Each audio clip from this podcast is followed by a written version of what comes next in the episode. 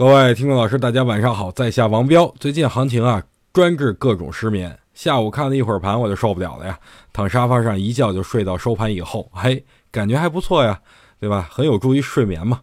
最近市场上蹦出来热点比较多啊，但是没有持续力啊。昨天表现比较好的钢铁、煤炭，您瞧瞧，今天表现就很一般了。所以在这种情况下，很难有一波像样的反弹行情。目前啊，留给多头的时间不多了呀。如果明天或者下礼拜二之前啊，大盘依然没有向上回补缺口，那本轮空头有望取得阶段性的胜利。不过话说回来了，我目前短期虽然是看空的，但是我是潜在的多头，不像现在很多看多的人，虽然口口声声说坚持持有，没准大盘刚一涨，他们就会把股票给卖掉。啊，这个我肯定是等大盘止跌以后第一个冲进去，但是没企稳之前呢。我就做好我的这个吃瓜群众，跟旁边观望而已。